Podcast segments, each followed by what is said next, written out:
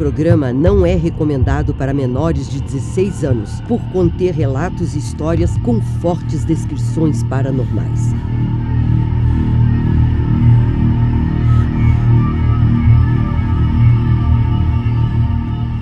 Coloque fones de ouvido, apague a luz ou feche seus olhos para uma melhor experiência imersiva.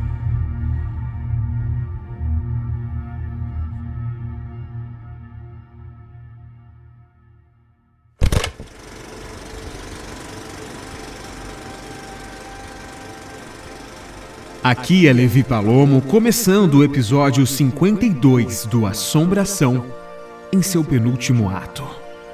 A partir de agora, você já está na nossa sintonia paranormal. E a seguir, você vai ouvir em relatos paranormais. E tinha uma coisa muito feia, preta, com cabelo muito bagunçado, olhando para ela e dando uma risada muito forte. E veio na direção dela correndo, gritando, correndo, como se fosse para pegar ela. Aí, depois desse dia, foi quando tudo começou a acontecer. Quando eu comecei a sentir presença de alguém chegando perto de mim, quando eu comecei a sentir gente respirando na hora que eu estava dormindo, perto de mim, quando ela começou a ver também. Foi preciso a mãe dela e a minha mãe para poder segurar ela para ela não não se soltar dali do sofá, porque ela estava com uma força absurda. E no Assombração Notícias. A aparição de espírito gigante assusta moradores de um sítio em Pernambuco.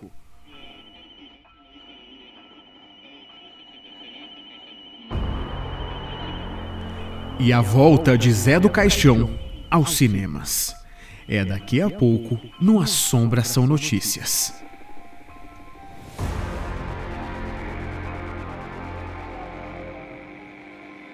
A sua voz no Assombração. Como a assombração impacta a sua vida? Por que você gosta de ouvir os nossos episódios? Como você descobriu o nosso podcast?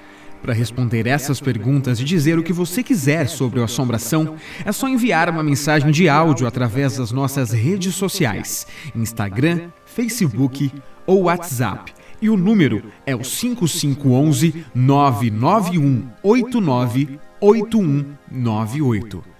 Repetindo, 5511 99189 8198. A mensagem de áudio que você enviar irá ao ar no nosso próximo episódio, o último da temporada. E esse é o Assombração.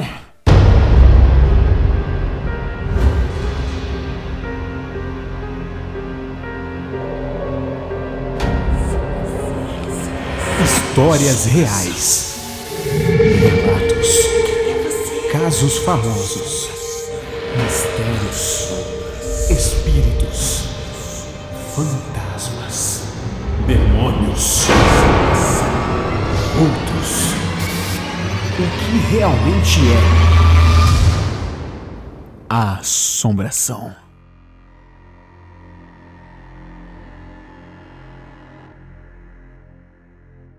Muito bem, portanto, a partir de agora nós começamos a nossa última entrevista aqui do podcast Assombração, no episódio 52.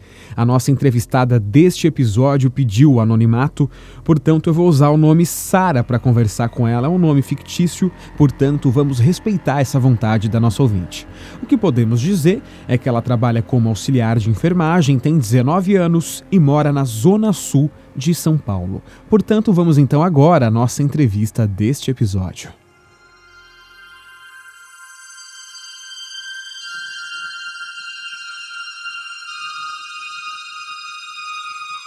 Começa agora Relatos Paranormais.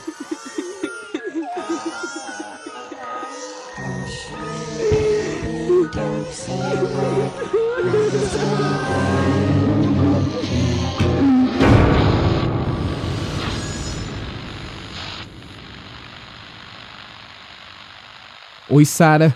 Esse é o Assombração E a partir de agora você já está no ar.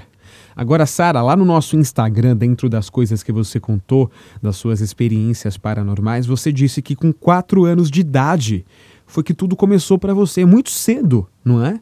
Começou tudo muito cedo para você, então por favor comece explicando para mim como que foi essa, essa primeira experiência que você se lembra aos quatro anos de idade, já bem cedo ainda na, na sua infância. Então, é, a gente se mudou para essa casa quando eu tinha quatro anos, como eu falei. E assim, a, gente, a casa ela é bem estranha, ela é bem sinistra. Tipo, ela tem umas três casas assim na frente e ela é dos fundos. Uhum. Então, tem um quintal bem grande no quintal. É, eu sempre achei que parecia uma cruz. Para mim, parece uma cruz até hoje. É como se fosse, tipo, uma cruz de madeira Ah, que segura os varais. que segura o quê? Não entendi? Os varais. Ah, os varais, entendi. Ok. É. Aí, é, ela sempre foi gelada, tipo, principalmente na parte do corredor e no pros quartos, sempre foi muito gelada. E eu e minha prima sempre achamos ela bem estranha, né?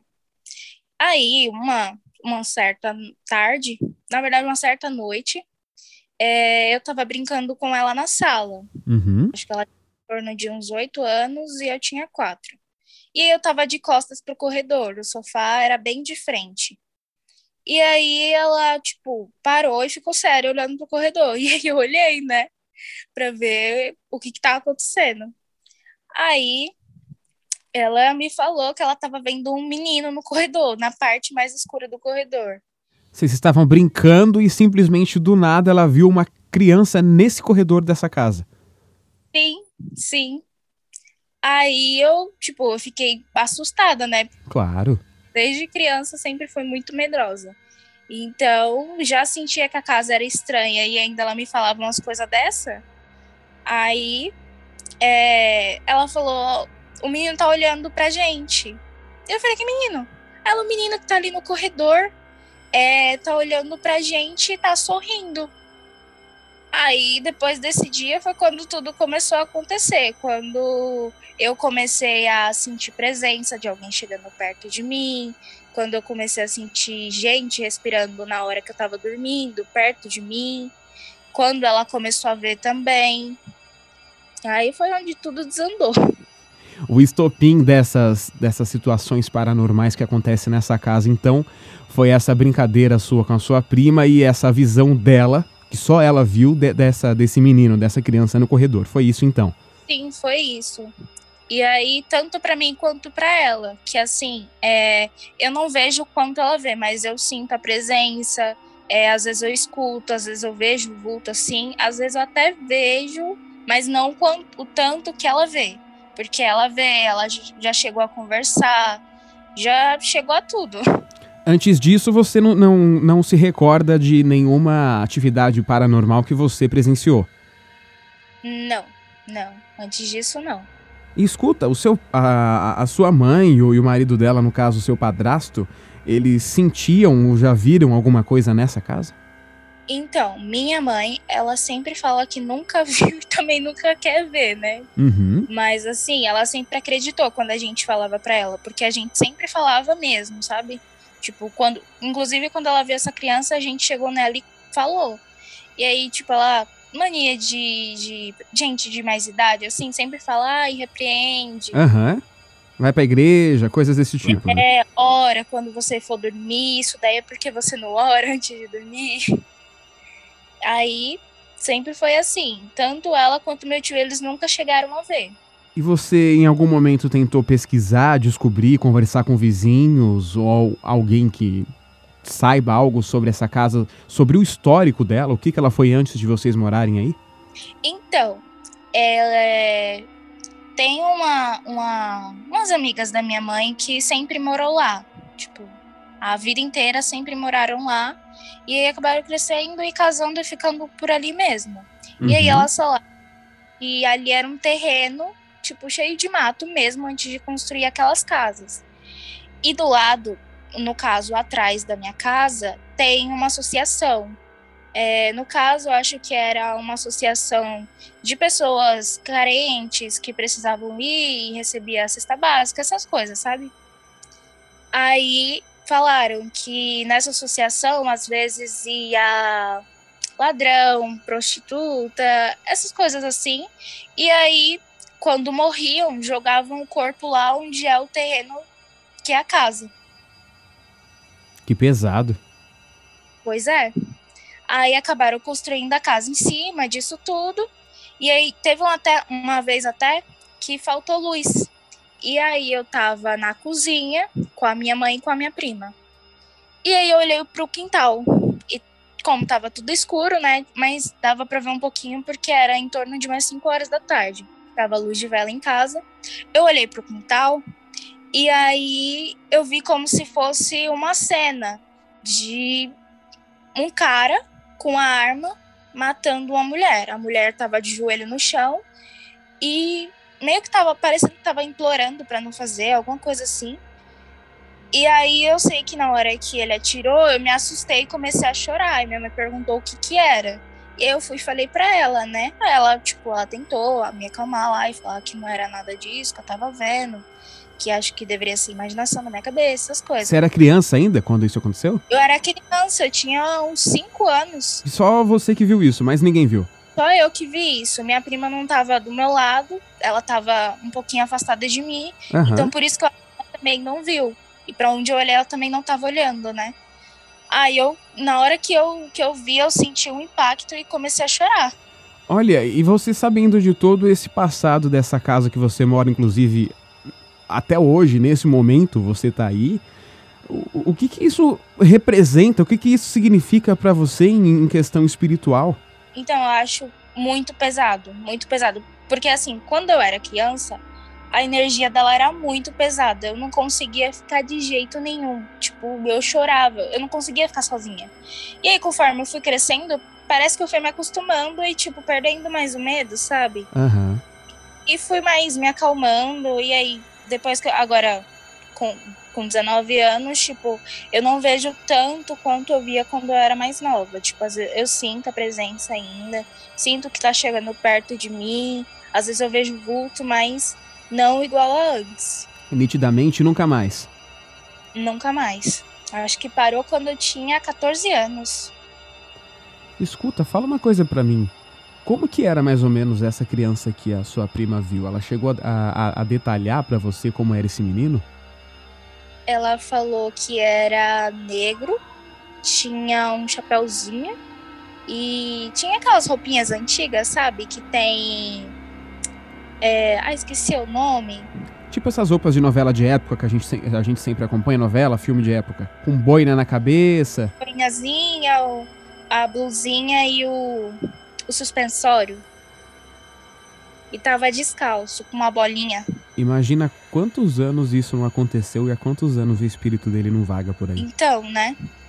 E o pior é que, tipo assim, depois que a, as amigas da minha mãe falou aquilo, eu fiquei com aquilo na cabeça. E o pior é que, assim, na associação não tem absolutamente ninguém. Ela tá abandonada. Tipo, tá abandonada desde a época que a gente se mudou para lá. Então, às vezes, assim, ia alguém lá, mexia nas coisas e tal, mas depois de um tempo parou. E aí, depois desse tempo que parou, é, a parede desse corredor, do quarto da minha mãe e da sala, é tipo como se fosse atrás dessa associação. Entendi, é os fundos então. Aí, é, de noite, às vezes à noite, às vezes de dia, a gente escuta como se fosse alguém andando lá. Tipo, a gente escuta o baque dos pés, o barulho. E não tem ninguém lá. Então a gente fica se perguntando por que que tá tendo esse barulho lá, sendo que não tem ninguém. Ô, Thaís, levando agora essa, essa coisa pelo lado racional, vocês nunca pensaram em chamar a polícia, chamar alguém, buscar alguma ajuda para tentar saber o que é que acontece aí do lado, porque assim, se o lugar tá abandonado, tá fechado, caso alguém entrasse ali, poderia ser uma, uma, uma, uma invasão, alguma coisa do tipo. Vocês nunca pensaram em chamar alguém para verificar esse local? Então, o dono da casa, é, porque a casa que a gente mora é de aluguel, né? Uhum. É, ele. A gente contou para ele o que tinha acontecido, os barulhos que a gente estava escutando lá e como estava abandonada, né? É, ele chamou, acho que foi até de tardezinha até. E aí falou que, tipo, não, que não tinha nenhuma marca de arrombamento, não tinha nada. Os, polici os policiais chegaram lá e o dono da associação também. E falou que, tipo, não, não tinha ninguém arrombado lá, que tava tudo no lugar que tinham deixado.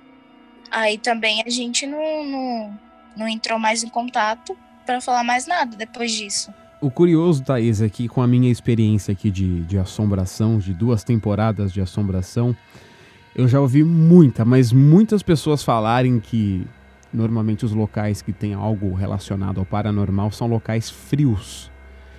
E mais uma vez bate com essa história a, a grande coincidência de um, de um local relacionado com paranormal ser frio e você trazer para mim o corredor da sua casa uh, sendo o local mais gelado da, daí de onde você mora. É muita coincidência isso. Sim, muita. E dizem, a, essa filha do marido da minha mãe, ela e a família dela são espírita, né? Menos uhum. o meu tio que não é.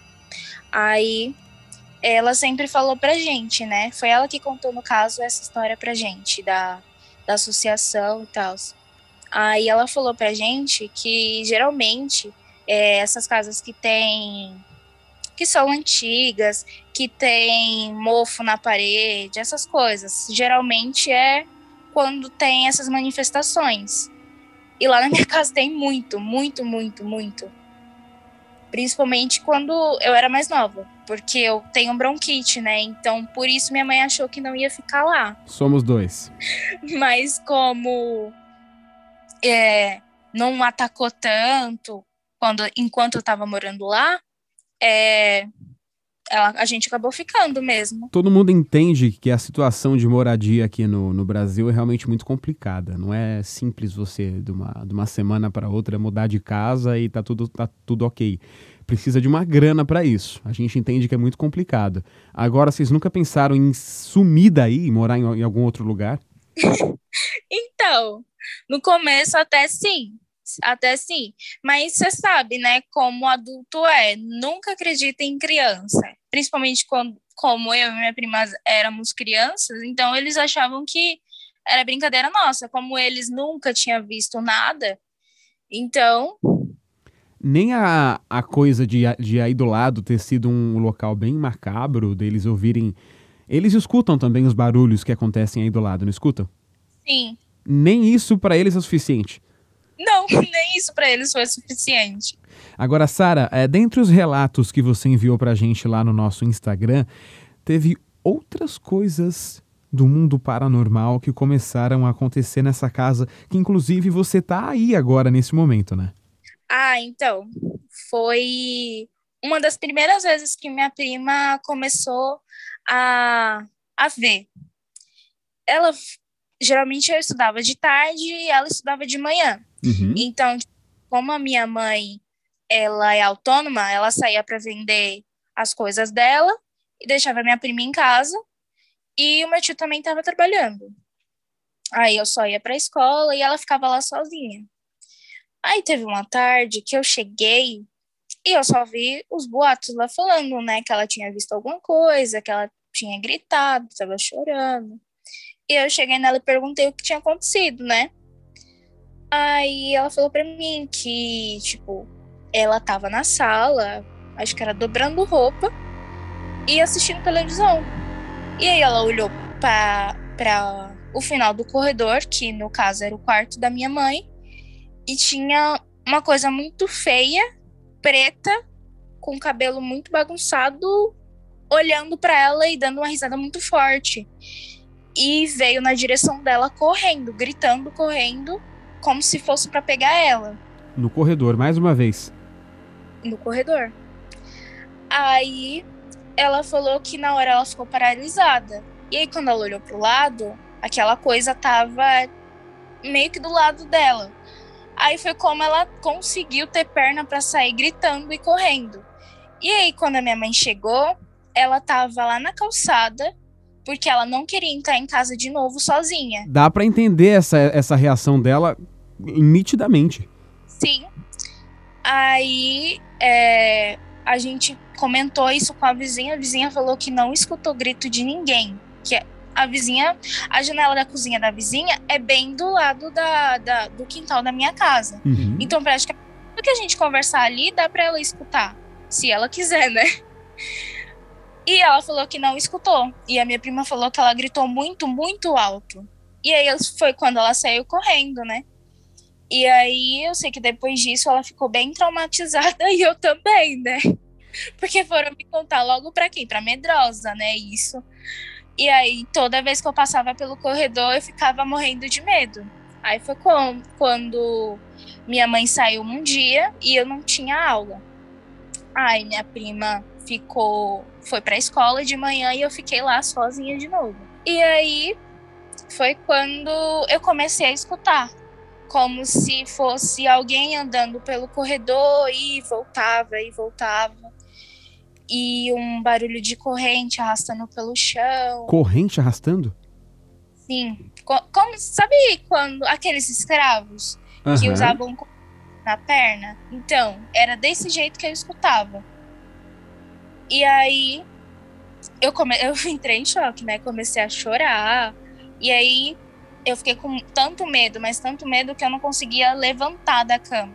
Tipo, tava coberta e coberta continuei, fiquei ali até alguém escutar o meu choro.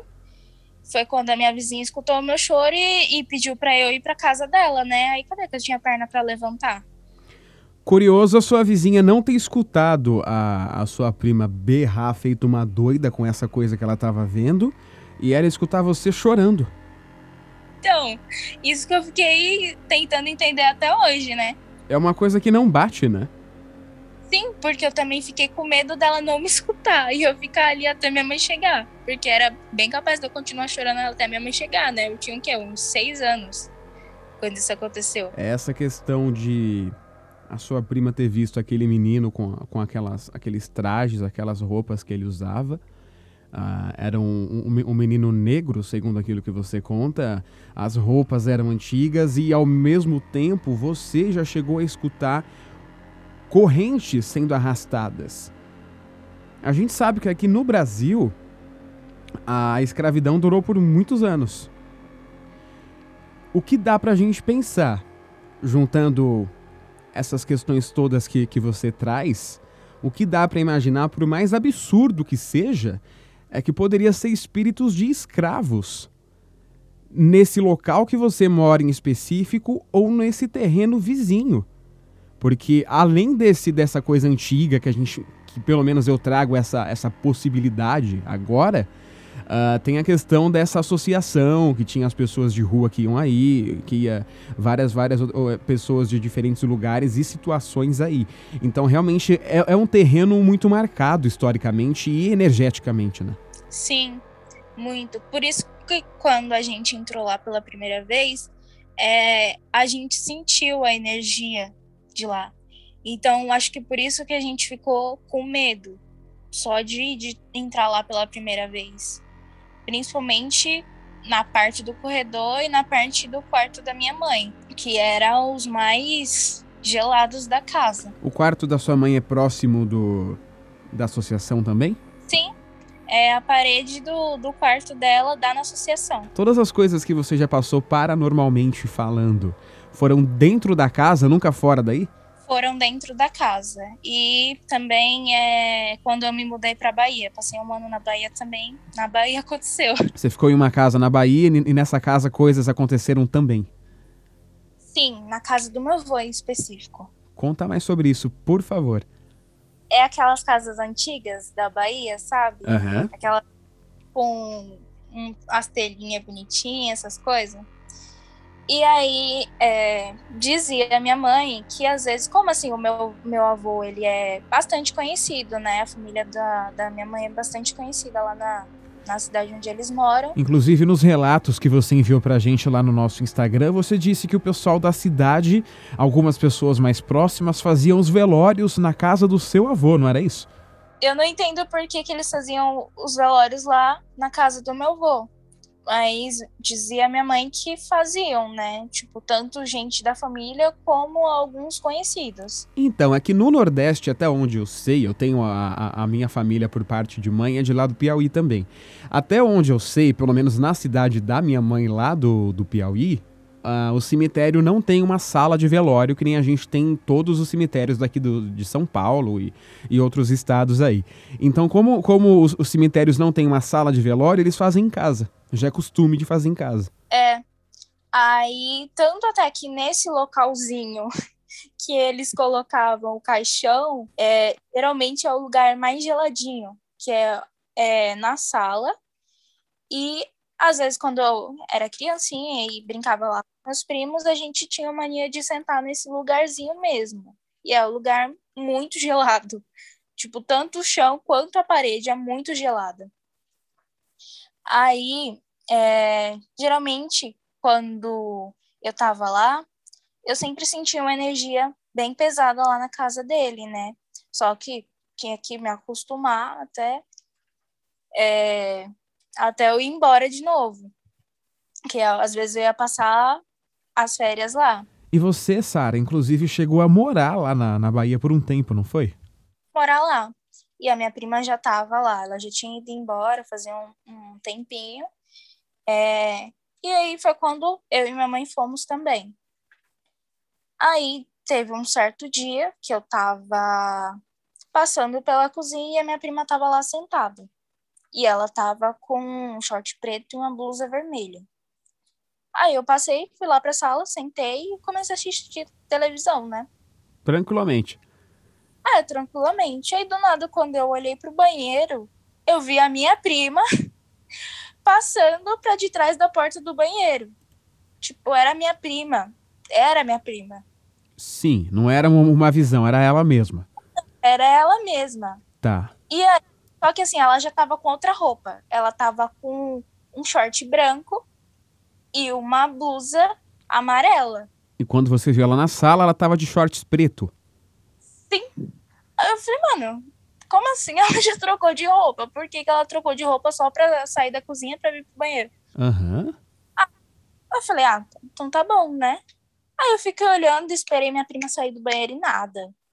Nada dela sair do banheiro e a porta estava aberta e eu tinha visto ela passar para de trás da porta. Eu achei que ela fosse pegar alguma coisa lá.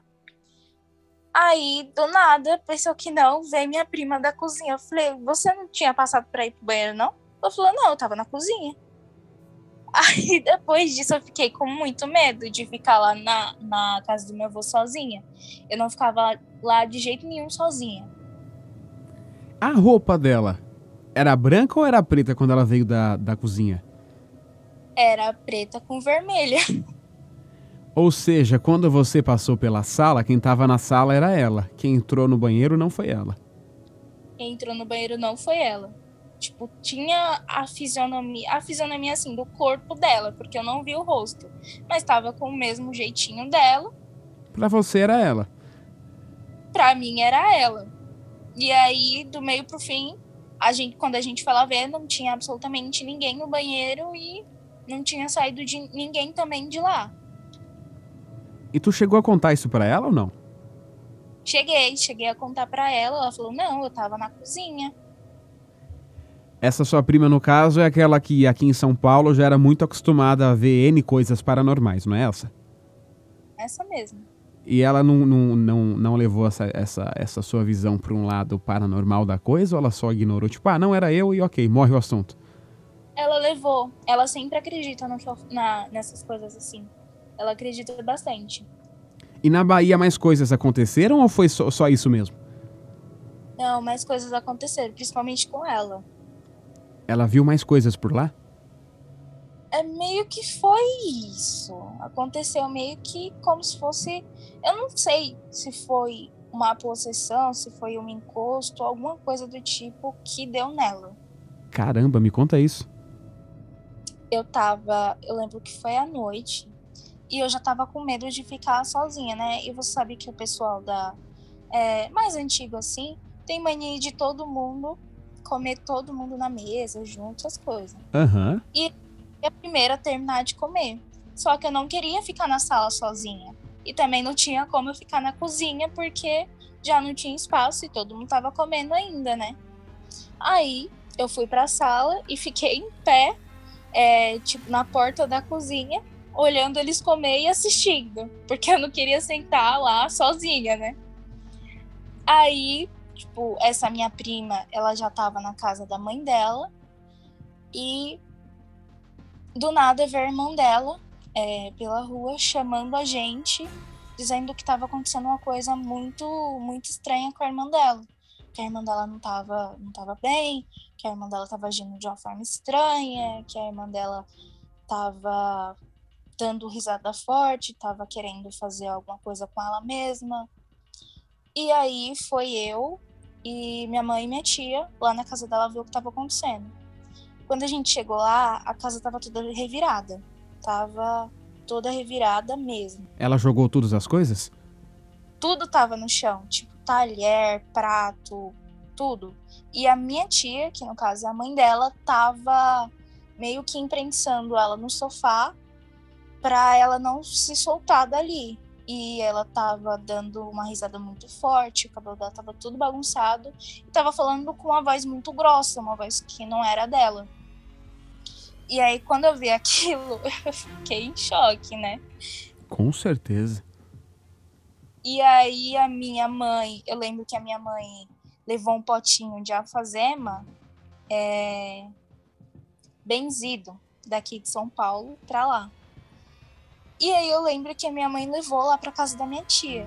E a minha mãe ficou passando nela e ela ficou dando uma risada muito forte, ficou falando umas coisas muito estranhas, que queria fazer mal com o corpo da minha prima, que é, minha tia não era mãe dela, ficou falando muita coisa, muita coisa mesmo.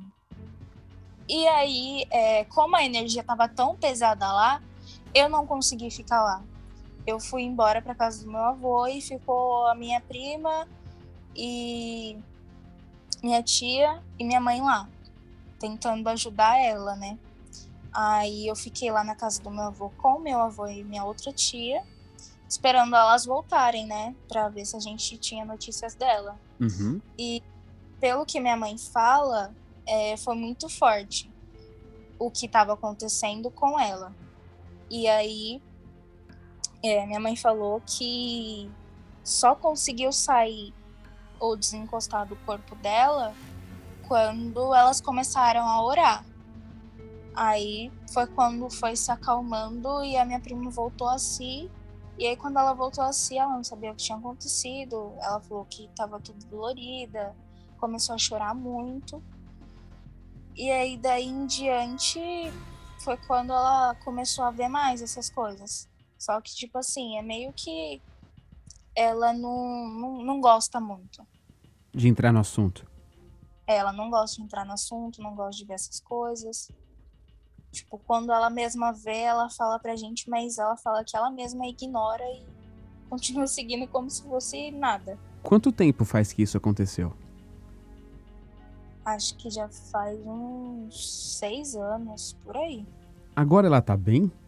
Porque isso claramente foi uma possessão e. Nossa, eu não sei nem como reagir, porque é, é, é, de verdade um dos casos mais fortes até hoje que eu já escutei pela, pela riqueza de detalhes com que você conta. Eu acho que essa entrevista, por ser a última do podcast, de verdade é, é a mais pesada, pelo menos para mim, em questão de, de conteúdo que você traz. É muito forte isso. Então, é, foi uma possessão, né? Claramente foi a forma que eu olhei para ela e ela olhou para mim, tipo, não, não era ela, não era ela. A forma que aquilo tava nela, tipo, tava com eu na hora que eu olhei, tipo, eu senti o ódio daquela coisa que tava nela, sabe? E aí foi quando eu fui embora, não consegui ficar lá. E assim, hoje em dia ela tá bem, é, ainda vê as coisas, mas hoje em dia ela tá bem. E você consegue se lembrar de algumas coisas que ela falava enquanto ela estava possuída? É, eu só lembro que ela falava que ela queria é, machucar a mãe dela. que ela queria se machucar também. Ela dizia com essa palavra, machucar. É, e não iria ficar ali, que era para soltarem ela. E eu lembro que tinha muita força mesmo, que foi preciso a mãe dela e a minha mãe para poder segurar ela para ela não não se soltar dali do sofá, porque ela tava com uma força absurda. E aí, depois que a, a, sua mãe, a sua tia começaram a fazer um, a, algum tipo de oração em cima dela para que isso fosse embora, realmente conseguiu que, que ela se libertasse, pelo menos naquele presente momento. Sim, pelo menos naquele presente momento, sim. Mas é, às vezes ela fala até hoje que ainda sente aquela coisa, às vezes querendo vir pra, pra, pra fazer alguma coisa com ela, sabe? Eu não sei se é pra possuir de novo, eu não sei. Ela sente aquilo dentro dela? É, ela sente como se viesse de novo. Mas aí, tipo, a gente já tentou. Ela já foi em centro espírita, já foi na Umbanda, já foi até em igreja, só que, tipo assim, ela meio que não aceita. Então, por ela não aceitar, ela acaba querendo desacreditar que ela seja médium. E aí, né, a gente também não consegue ajudar tanto.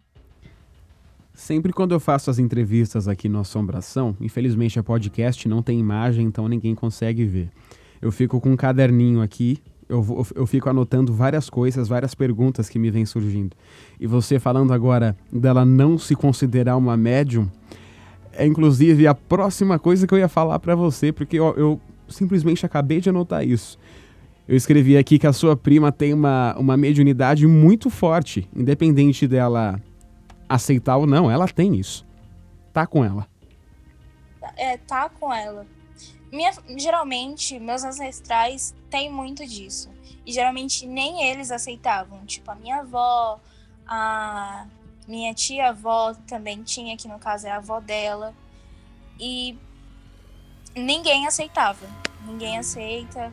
É, só algumas tias minhas que são do candomblé que aceitam, mas não acreditam. É como se elas aceitassem, mas elas não acreditam que, ela, que elas possam ajudar alguém é, com o dom que elas têm, sabe? E ela também é a mesma coisa. Essa, essas coisas que aconteceram com ela, muito forte por sinal, se resumiu a, a encerrar com a oração que a sua mãe e a sua tia fez. Fora isso, uh, essas pessoas de, do, de outras religiões, tipo do candomblé, da umbanda, de igrejas evangélicas, católicas, que a sua prima já foi, enfim, o que, que eles falavam sobre isso? Eles falavam que ela tinha. É, igreja evangélica, não, não falavam muita coisa, mas é, candomblé, na Umbanda, no Espiritismo, é, eles falavam que ela tinha que procurar se cuidar, se ajudar, porque isso é um dom. Querendo ou não, é, se ela não cuida, aquilo destrói ela aos poucos, né? De certa forma, porque é uma coisa que precisa ser cuidada. Então, se ela não cuida, não tem como ela ajudar os outros, porque é, eu acredito que de certa forma quem tem esse dom da mediunidade, assim, vê, conversa, fala, é, pode ajudar. Só que é, teve uma vez que um parente nosso, acho que um parente, é, se eu não me engano, era um parente nosso, é, deu, e ela viu. E ele não sabia como ir para o caminho da luz. E ele queria ajuda, porém ela não sabia como ajudar. E ela ficou muito incomodada com aquilo porque ele queria ajuda e ela não sabia ajudar. E ele ficou incomodando ela até ela poder ajudar. E eu não, não me lembro se ela ajudou, se não ajudou, mas eu só lembro que ela estava muito incomodada. Ela estava tipo, quase já ficando no ápice da loucura já com isso. Tipo, ela já estava com medo, já estava com, com receio. Curioso, né? A gente pega um caso que é fácil de acontecer, é, é, é, nítido que existem vários filmes de terror sobre isso, e aí a gente pega uma, uma, uma comparação de uma história de um filme para a vida real, que é a história da sua prima com que você traz, e essa coisa dela enlouquecer me faz lembrar muito da Annelise Michael, que a gente falou sobre ela aqui no, no, no, episódio 3 do Assombração. Annelise Michael teve um caso parecido com esse caso da, da sua prima, só que foi muito pior. E, enfim, o filme, o filme foi, foi feito há, há alguns anos atrás e o, o, nome desse filme é O Exorcismo de Emily Rose. É a mesma pessoa, só trocaram o nome nesse filme. E com o tempo, de tanto ela ver essas coisas, de tanto ela, ela ser possuída, ela acabou que foi enlouquecendo e teve um final bem trágico, inclusive. Por isso é importante a sua prima se cuidar, fazer o que ela conseguir de mais é, forte para se livrar disso, para que ela não tenha um final parecido com o da, da, da de, de, Emily Rose, né? De, da, da Annelise Michael, que é o nome original. Sim, e o pior é que parece que, tipo assim, quando você não cuida Parece que isso só te arrasta para trás. Tipo, você não consegue ir para frente. Só... Exatamente. E ela tá praticamente assim. Ela não tá se cuidando?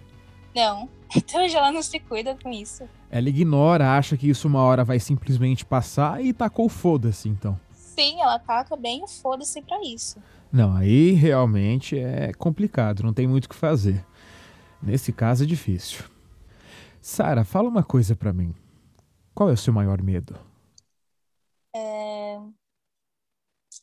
Eu acho que é, eu acho que eu tenho medo de morrer, porque eu não sei o que, que vem depois da morte. Acho que por eu não saber, acho que é por isso que eu tenho esse certo medo, porque eu não sei se vai para o céu, se fica na terra, não sei o que, que acontece. A ideia de inferno é real para você? Hum, sim, eu acho que é bem real. E por essa dúvida de você não saber o que, que vem depois do final, isso te deixa com medo, então.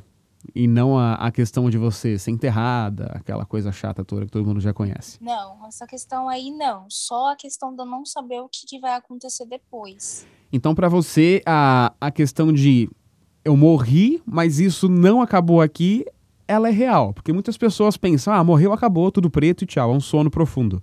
Para você não, para você quando morre, não se basta isso, tem, tem um, um, um pós-morte, então, uma vida após a morte. Sim, sim, como se fosse isso. Na sua opinião, essas aparições que você viu, escutou, sente, são pessoas que literalmente já morreram e vêm para dar algum recado ou que ficam vagando à toa ou sabe-se lá por quê? Ou são demônios?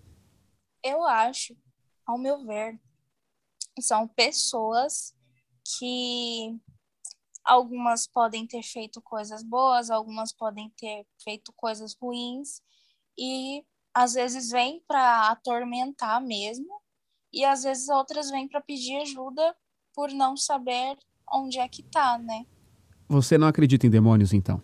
Não, não. E aquilo que estava na sua prima, o que, que você diria que poderia ser isso? Ah, eu acredito que era. poderia ser um espírito muito ruim que queria fazer mal para ela. Mas de uma pessoa mesmo, já falecida. De uma pessoa mesmo, mas um demônio mesmo, assim, eu acho que não. E essa foi a nossa ouvinte de 19 anos que mora na zona sul de São Paulo e que trabalha como auxiliar de enfermagem. Durante a entrevista, eu usei o nome Sara para poder conversar com ela, afinal de contas, antes da gente começar a nossa entrevista, ela tinha pedido para mim para que a gente não revelasse o nome dela ou algumas outras informações também que seriam identificáveis para pessoas próximas. Então, por isso, a gente usou o nome de Sara para poder conversar com essa nossa ouvinte.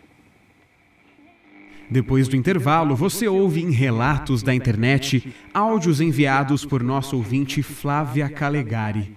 Ela tem muito o que contar e você ouve tudo isso daqui a pouco. Aqui é Levi Palomo e voltamos já. Você está na sintonia paranormal do Assombração. Participe da pesquisa de qualidade Assombração. O Assombração é feito para você então, nada mais importante que a sua opinião para que a gente melhore cada vez mais a qualidade dos nossos episódios e a sua experiência ao nos ouvir. A pesquisa de qualidade do Assombração é rápida e tão simples que você pode responder agora, neste mesmo momento, enquanto me ouve. O link da pesquisa está na descrição deste episódio.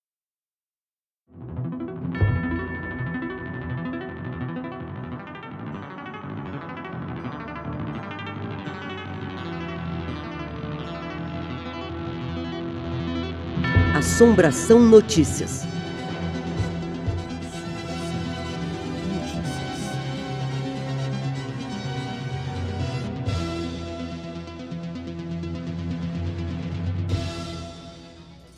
A aparição de espírito gigante assusta moradores de um sítio em Pernambuco. A vida dos moradores da cidade de Panelas, na zona rural do agreste do Pernambuco, ganhou contornos de medo e pavor após supostas aparições assombrarem os que passam pelo local durante a noite. Tudo acontece em um único sítio e os relatos dos moradores são de deixar os mais céticos duvidosos. Vozes que ecoam, choros estridentes vindos de lugar nenhum e aparições sombrias que perseguem todos os que transitam pelo local. Os vultos, além de gigantes, são rápidos e até correr deles fica difícil para aqueles que se veem vitimados por esses supostos fantasmas. De acordo com Cosmo dos Santos, de 42 anos, o medo domina todos que passam pelo sítio. A gente sempre vê. Ouvimos as pisadas atrás da gente e quando olhamos não tem mais nada. Muita gente vê. Depois das 18 horas, a gente não sai mais de casa porque se sairmos, vamos ver coisas estranhas, comenta o morador do sítio. Moradores mais antigos relatam que as assombrações já são velhas naquele local. A senhora Josefa Maria, de 85 anos, conta sobre o desespero do filho quando teve contato com um dos espíritos zombeteiros. Meu filho escutou um menininho chorando no meio da mata, em meio a pés de bananeira. Ele foi tirar a cangalha do cavalo e, quando escutou o choro, colocou tudo no cavalo e correu para casa, explica ela. Seguidos por sombras gigantes, almas que vagam pela terra e sem destino e barulhos que não possuem origem. Os moradores não conseguem compreender o que assombra o sítio ajudante. Muitos se dividem sobre a origem ou mesmo a realidade dos contatos sobrenaturais, mas apenas uma coisa é certa ninguém consegue entender esse mistério. Se você compartilhar os conteúdos do nosso programa nas suas redes sociais, use sempre a hashtag Assombração. É assim que a gente se conecta à sintonia paranormal.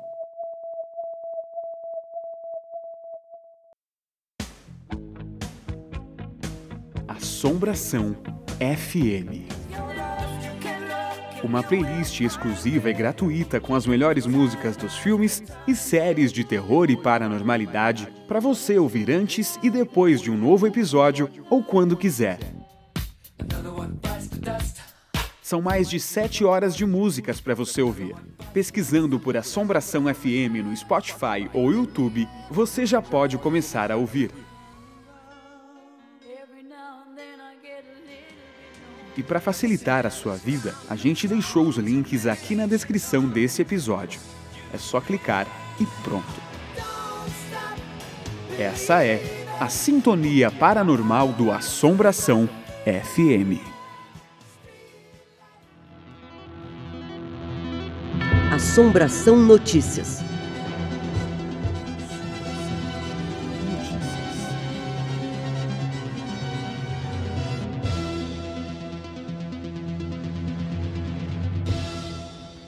A volta de Zé do Caixão aos cinemas. Zé do Caixão vai voltar aos cinemas, mas dessa vez o personagem mais icônico do terror brasileiro criado por José Mojica Marins retorna em produções gringas por meio de dois projetos, um nos Estados Unidos e outro no México. O personagem criado pelo falecido José Mojica Marins teve sua primeira aparição no filme A Meia-Noite Levarei Sua Alma, de 1964. O novo filme trará uma versão mais popular, acessível e atualizada, fiel ao público, porém apresentando o personagem para novos públicos mais amplamente. Estamos ansiosos para criar um novo recurso que capture a arte sombria da criação singular de Marins para o nosso mundo moderno, disse o diretor. As estreias ainda não têm as datas previstas.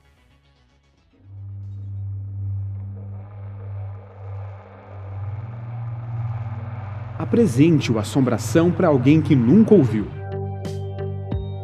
Seguindo a Assombração no Twitter, você fica sempre informado das novidades do programa, bastidores, quando surgem novos episódios e ainda pode interferir nas pautas do programa. Nosso perfil no Twitter é @assombracast. Voltamos a apresentar Assombração. Estamos de volta pela penúltima vez na sintonia paranormal do podcast Assombração e o relato da internet deste episódio foi enviado pela nossa ouvinte Flávia Calegari Camargo. Portanto, vamos agora ao relato de Flávia.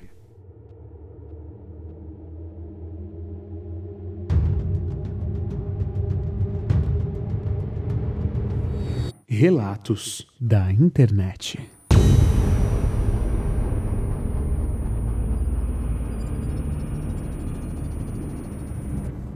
Boa noite, Levi. Meu nome é Flávia, tenho 28 anos, moro no Paraná atualmente e vim contar a história da minha mãe, que ela nos conta até hoje. Toda vez que ela conta, eu fico chocada, extasiada. O nome dela é Marlene, tem 57 anos, está lúcida, tá, gente?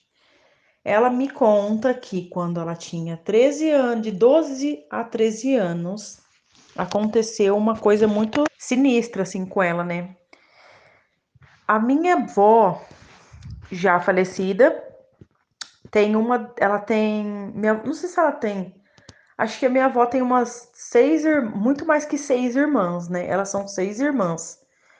Uma delas, minha, é, minha avó também já falecida, uma das, das, das irmãs da minha avó também, algumas delas já que é tia da minha mãe, já está fale, já faleceu muitos anos, né?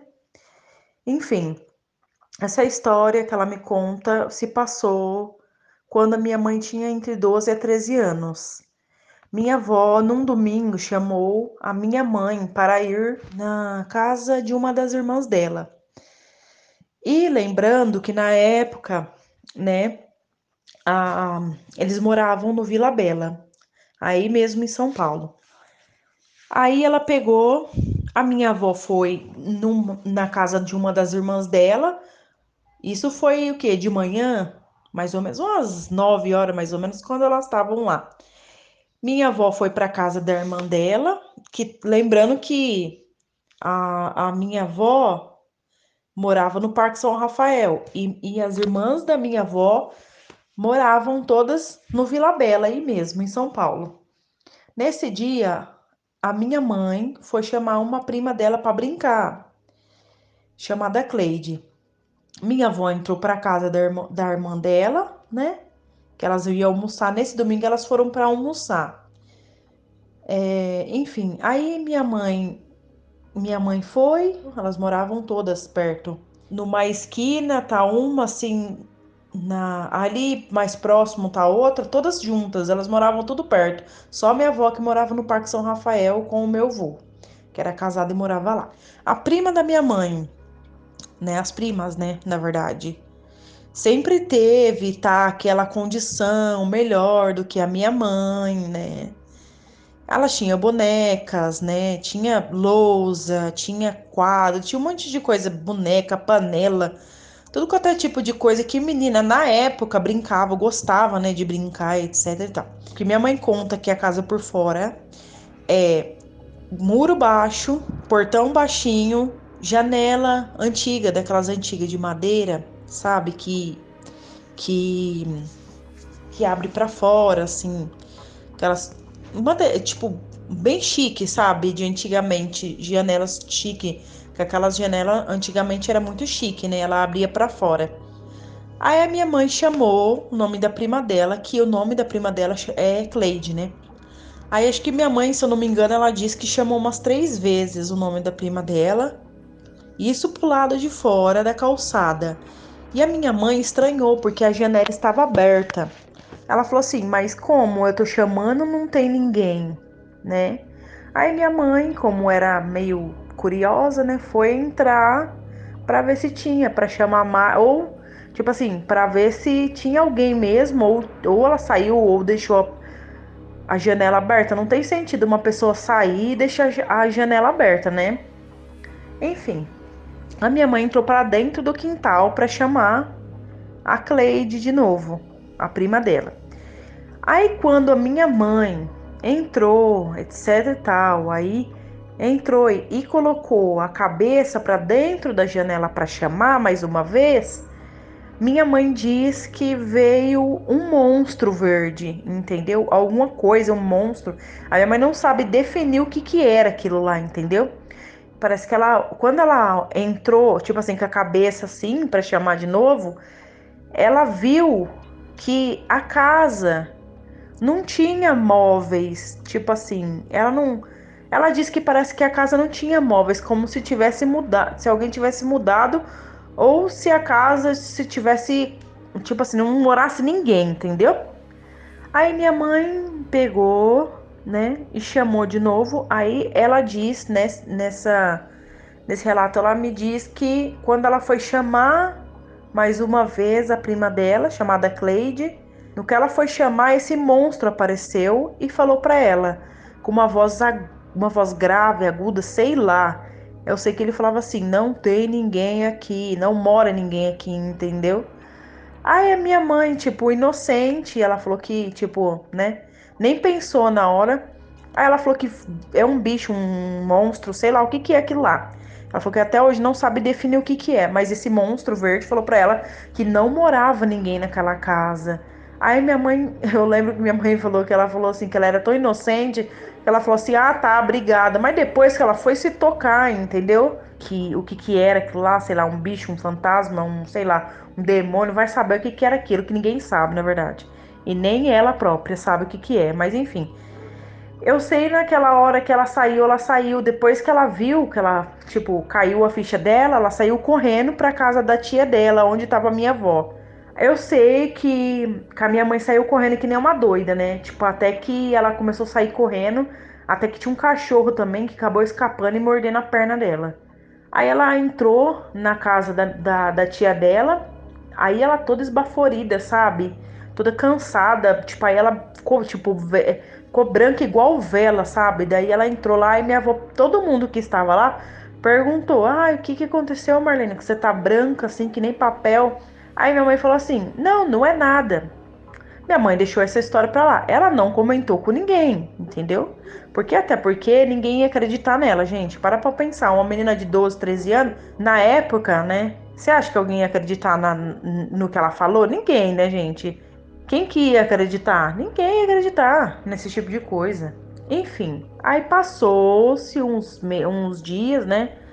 Até depois que passou esse, essa história, a minha mãe voltou com a minha avó na casa da irmã da minha avó, da tia dela.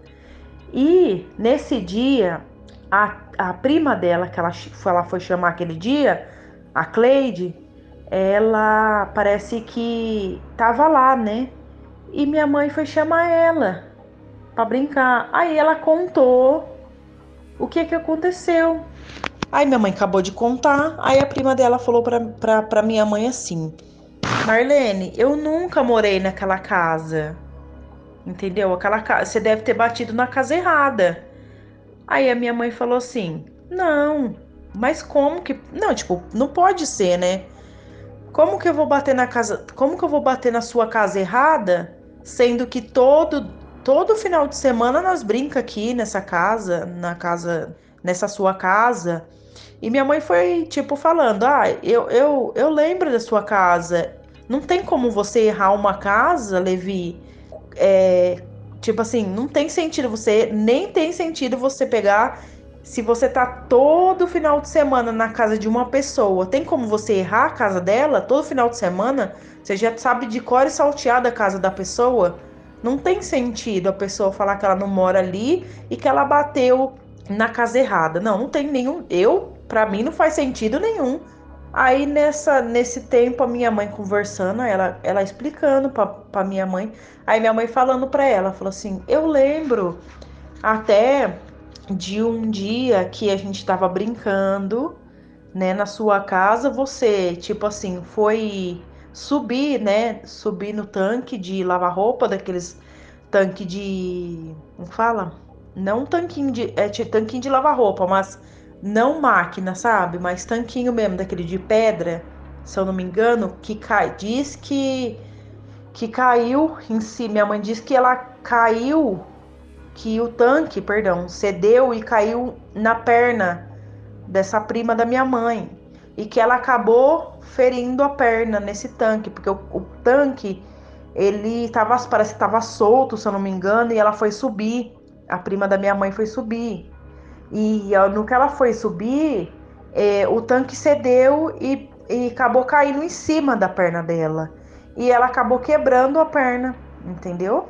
Aí a minha mãe contando isso, aí ela mais uma vez falou para minha mãe: Marlene, eu nunca morei naquela casa, eu nunca quebrei nem perna, nem braço, nem cabeça, nem nada, entendeu? E eu nunca brinquei naquela casa, eu nunca morei naquela casa. Aí minha mãe falando: não, não é possível, entendeu? Não é possível.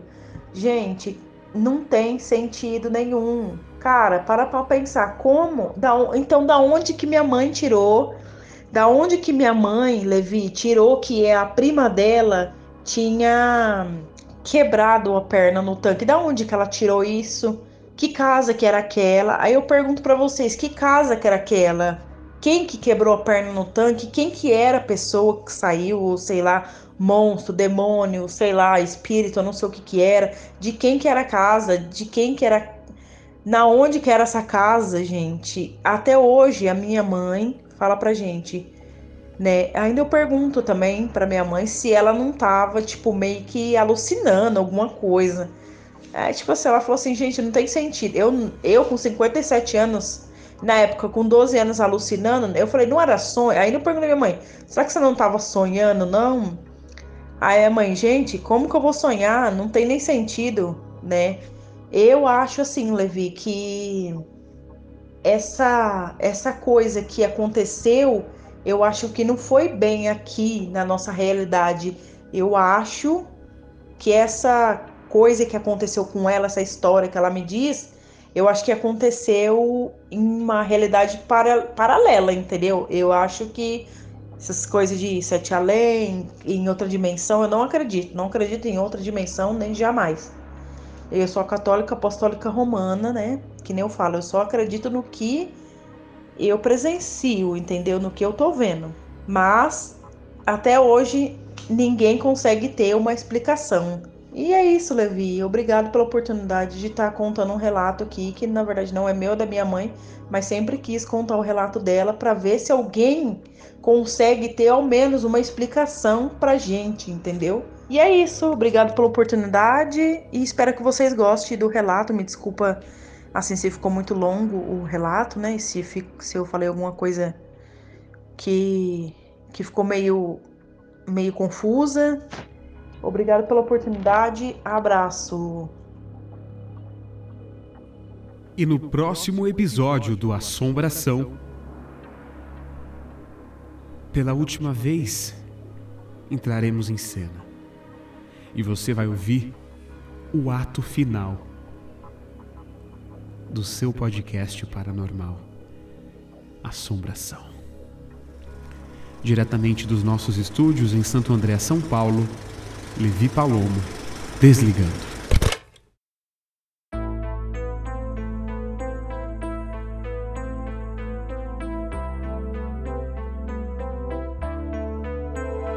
O Assombração é um programa apresentado, produzido, editado e criado por Levi Palomo